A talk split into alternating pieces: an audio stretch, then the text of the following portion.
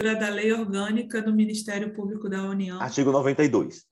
As atribuições do Procurador-Geral do Trabalho, previstas no artigo anterior, poderão ser delegadas. 1. Ao coordenador da Câmara de Coordenação e Revisão, as dos incisos 14, a linha C, e 23. 2. Aos chefes das Procuradorias Regionais do Trabalho nos estados e no Distrito Federal, as dos incisos 1, 14, a linha C, 21 e 23.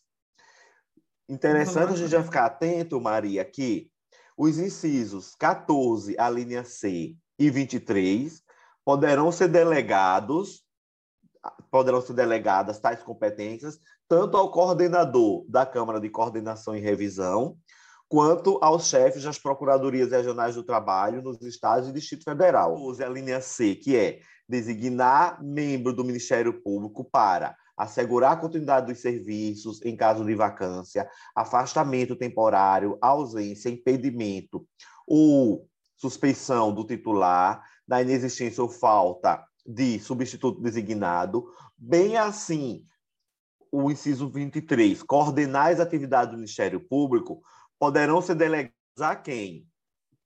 Tanto ao coordenador da Câmara de Coordenação e Revisão, quanto aos chefes das Procuradorias Regionais do Trabalho no Distrito Federal, nos estados do Distrito Federal. Agora, com relação ao inciso 21, que é praticar atos de gestão administrativa, financeira e pessoal, essa delegação poderá ser só para os chefes das procuradorias regionais do trabalho nos estados e Distrito Federal. Tanto o coordenador da Câmara de Revisão quanto aos chefes das PRTs nos estados e Distrito Federal, vamos pensar conosco. Se tiver vacância, afastamento temporário, ausência, impedimento, suspensão do titular, inexistência ou falta de substituto, que venha é, prejudicar a continuidade dos serviços, ora, tanto o coordenador quanto o chefe designar, ok?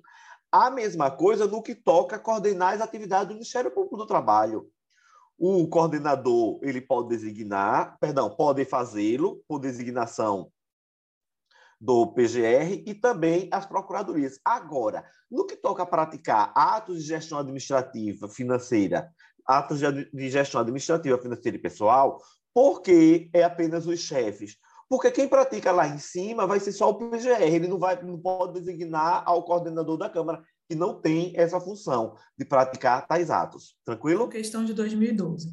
Compete ao Procurador-Geral do Trabalho integrar como membro nato e presidir o Colégio de Procuradores do Trabalho, o Conselho Superior do Ministério Público do Trabalho e a Comissão de Concurso. Ok.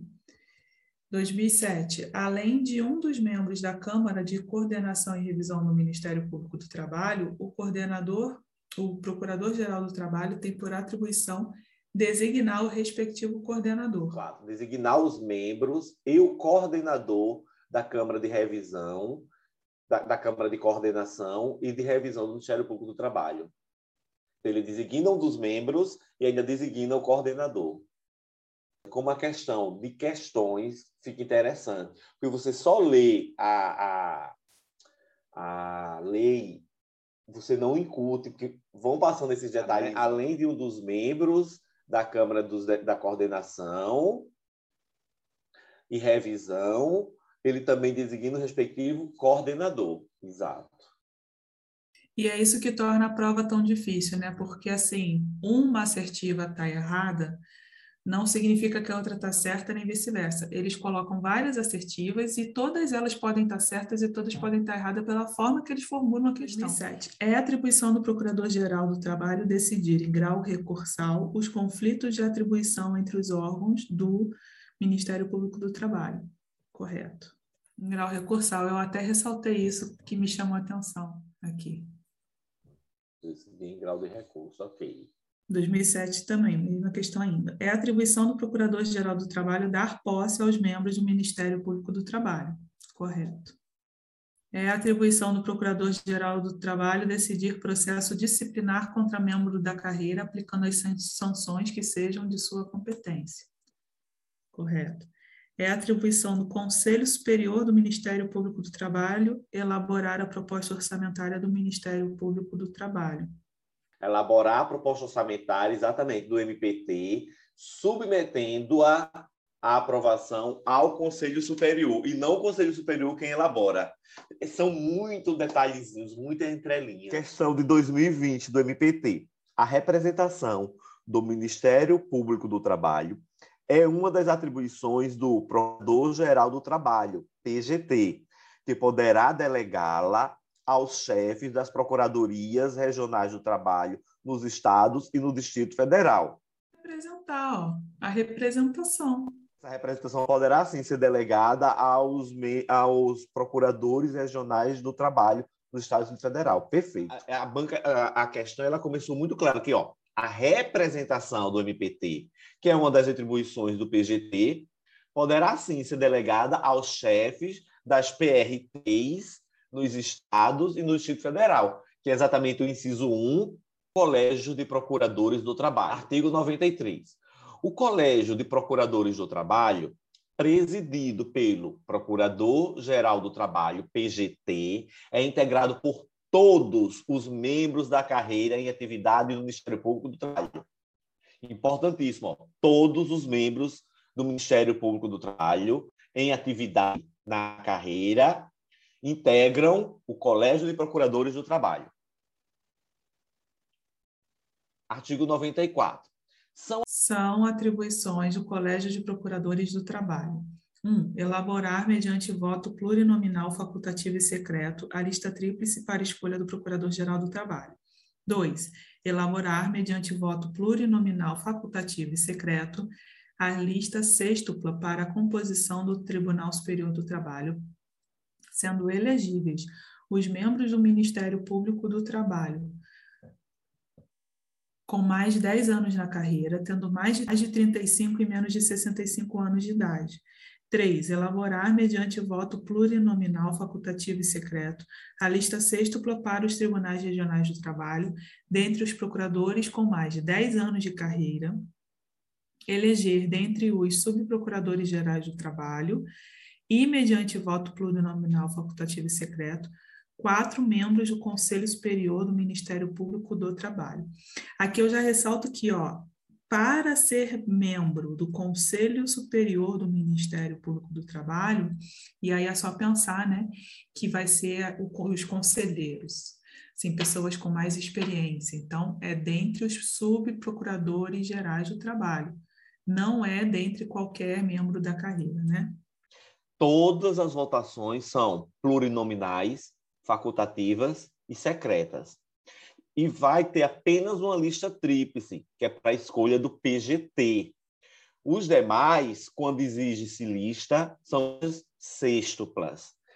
E, como você disse, para fazer parte do Conselho Superior do Trabalho, que é o órgão de fiscalização né, orçamentária, financeira, patrimonial, etc., do MPT, devem ser, então, membros mais experientes. Por isso que são eleitos dentre os subprocuradores gerais do trabalho. Parágrafo 1. Para os fins previstos nos incisos deste artigo, prescindir-se-á de reunião do Colégio de Procuradores, procedendo-se segundo dispuser o seu regimento interno, exigido o voto da maioria absoluta dos eleitores. Parágrafo 2. Excepcionalmente, em caso de interesse relevante da instituição, o Colégio de Procuradores reunir-se-á em local designado pelo Procurador-Geral do Trabalho, desde que convocado por ele ou pela maioria dos seus membros. Parágrafo 3 o, o regimento interno do Colégio de Procuradores do Trabalho disporá sobre o seu funcionamento. Seção 4 do Conselho Superior do Ministério Público do Trabalho. Artigo 95. O Conselho Superior do Ministério Público do Trabalho, presidido, presidido pelo Procurador-Geral do Trabalho, tem a seguinte composição.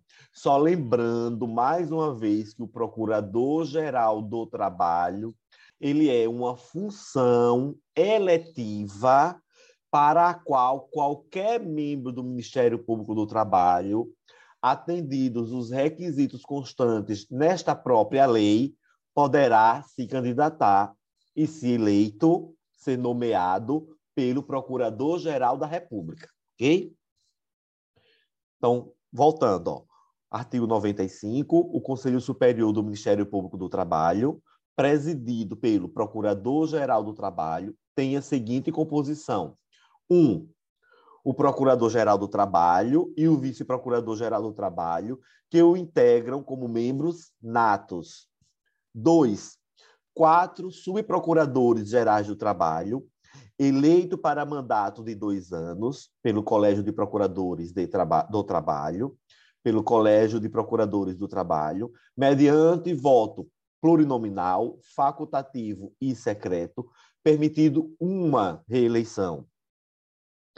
Três, quatro subprocuradores gerais do trabalho, eleitos para um mandato de dois anos por seus pares, mediante voto plurinominal, facultativo e secreto, permitida uma reeleição. Ficar atento, Maria, que são, na verdade, oito subprocuradores gerais do trabalho que compõem. Só que quatro são eleitos pelo Colégio de Procuradores e quatro são eleitos pelos seus pares, ok? Fica muito atento. Então, a composição total são dez membros.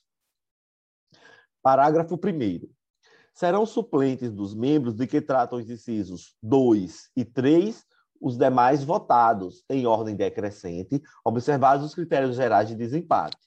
Parágrafo 2 O Conselho Superior elegerá o seu vice-presidente, que substituirá o presidente em seus impedimentos e em caso de vacância. É sempre importante destacar a questão de impedimentos e vacância, porque em alguns artigos é a mesma pessoa, em outros artigos muda. Então é importante a gente achar uma, uma razão disso, né? uma, um padrão, para não se confundir. E seguindo, Maria, a mesma dinâmica da eleição do próprio Procurador-Geral do Trabalho, fica sempre atento que o voto é plurinominal, facultativo e secreto, ok? E aqui, no caso dos membros do Conselho Superior do Ministério Público do Trabalho, sempre permitida uma reeleição. Questão de 2006, o Conselho Superior do Ministério Público do Trabalho é composto pelo Procurador-Geral do Trabalho e pelo Vice-Procurador-Geral do Trabalho como membros natos. Por quatro subprocuradores gerais de trabalho, eleitos para um mandato de dois anos pelo Colégio de Procuradores, mediante voto plurinominal, facultativo e secreto, permitida a reeleição. Aí aqui já muda, né? Porque é permitida uma reeleição. E por mais quatro subprocuradores gerais do trabalho eleitos para um mandato de dois anos pelos procuradores do trabalho de todo o Brasil. Aqui não, aqui é pelos seus pares, né? Mediante voto plurinominal facultativo e secreto permitida a reeleição. Referido órgão é presidido pelo Procurador-Geral do Trabalho em 2008. O Conselho Superior do Ministério Público do Trabalho é composto somente por subprocuradores gerais do trabalho, eleitos para um mandado de dois anos. Não, também é composto pelo, pelo é, Procurador-Geral do Trabalho, que não precisa ser subprocurador-geral do trabalho, né? O Conselho Superior do Ministério Público do Trabalho é composto pelo Procurador-Geral do Trabalho e Vice-Procurador-Geral do Trabalho como membros natos por quatro subprocuradores gerais do trabalho, eleitos pelo Colégio de Procuradores do Trabalho, e por quatro subprocuradores gerais do trabalho, eleito por seus pares, para um mandato de dois anos, mediante voto plurinominal, facultativo e secreto, permitida uma reeleição. Essa aparece certinho. O presidente do Conselho Superior indicará o seu vice-presidente, que o substituirá em seus impedimentos em caso de vacância. Não, é o Conselho Superior, né? Artigo 96. O Conselho Superior do Ministério Público do Trabalho reúne-se ordinariamente uma vez por mês em dia previamente fixado e extraordinariamente quando convocado pelo Procurador-Geral do Trabalho ou por, por, ou por proposta da maioria absoluta de seus membros. Artigo 97. Salvo disposição em contrário, as deliberações do Conselho Superior serão tomadas por maioria dos votos, presente a maioria absoluta dos seus membros. Aqui, ó, Maria, já uma situação em que ele sai daquela regra geral que eles sempre utilizam de voto por dois terços, lembra? Dois terços. Aqui não, é maioria dos votos dos presentes, desde que estejam presentes a maioria absoluta dos membros. Parágrafo 1. Em caso de empate, prevalecerá o voto do presidente, exceto em matérias de sanções, caso em que prevalecerá a solução mais favorável ao acusado. Parágrafo 2. As deliberações do Conselho Superior serão publicadas no Diário da Justiça, exceto quando o regimento interno determinar sigilo. Artigo 98. Compete ao Conselho Superior do Ministério Público do Trabalho: 1. Um, exercer o poder normativo no âmbito do Ministério Público do Trabalho, observados os princípios desta lei complementar, especialmente para elaborar e aprovar a o seu regimento interno, o do Colégio de Procuradores do Trabalho e o da Câmara de Coordenação e Revisão do Ministério Público do Trabalho. B. As normas e as instruções para concurso de ingresso na carreira. C. As normas sobre as designações para os diferentes ofícios do Ministério Público do Trabalho. D os critérios para a distribuição de procedimentos administrativos e quaisquer outros feitos no Ministério Público do Trabalho. É os critérios de promoção por merecimento na carreira. F. O procedimento para avaliar o cumprimento das condições do estágio probatório. 2. Também compete ao Conselho Superior do Ministério Público do Trabalho indicar os integrantes da Câmara de Coordenação e Revisão do Ministério Público do Trabalho, Três, propor a exoneração do Procurador-Geral do Trabalho. Quatro, destituir, por iniciativa do Procurador-Geral do Trabalho e pelo voto de dois terços de seus membros, antes do término do mandato, o Corregedor-Geral. Cinco, elaborar a lista tríplice destinada à promoção por merecimento. Seis, elaborar a lista tríplice para Corregedor-Geral do Ministério Público do Trabalho. Sete, aprovar a lista de antiguidade do Ministério Público do Trabalho e decidir as reclamações a ele concernentes. Oito, indicar o membro do Ministério Público do Trabalho para a promoção por antiguidade, observado o disposto no artigo 93, 2, a linha D da Constituição Federal. Nove, opinar sobre a designação de membro do Ministério Público do Trabalho para a funcionar nos órgãos em que a participação da instituição seja legalmente prevista. B, integrar comissões técnicas ou científicas relacionadas às instituições relacionadas às funções da instituição. 10. Opinar sobre o afastamento temporário do membro do Ministério Público do Trabalho. Autorizar a designação, em caráter excepcional, dos membros do Ministério Público do Trabalho para o exercício de atribuições processuais perante juízos, tribunais ou ofícios diferentes dos estabelecidos para cada categoria. 12. Determinar a realização de correções e sindicâncias e apreciar os relatórios correspondentes. 13. Determinar a instauração de processos administrativos em que o acusado seja membro do Ministério Público do Trabalho, apreciar seus relatórios e propor as medidas cabíveis. 14 determinar o afastamento de suas funções de membro do Ministério Público do Trabalho, indiciado ou acusado em processo disciplinar e o seu retorno. 15. Designar a comissão de processo administrativo em que o acusado seja membro do Ministério Público do Trabalho. 16. Decidir sobre o cumprimento do estágio probatório por membro do Ministério Público do Trabalho, encaminhando cópia da decisão ao Procurador-Geral da República, quando for o caso, para ser efetivada sua exoneração. 17. Decidir sobre a remoção e disponibilidade de membro do Ministério Público do Trabalho por motivo de interesse público.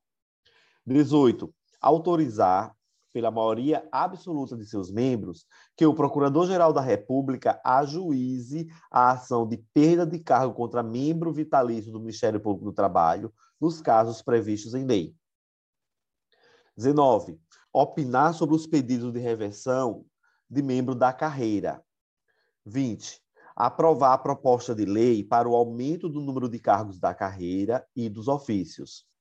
21 deliberar sobre a realização de concurso para ingresso na carreira, designar os membros da comissão de concurso e opinar sobre a homologação dos resultados. 22. Aprovar a proposta orçamentária que integrará o projeto de orçamento do Ministério Público da União. E 23. Exercer outras funções atribuídas em lei.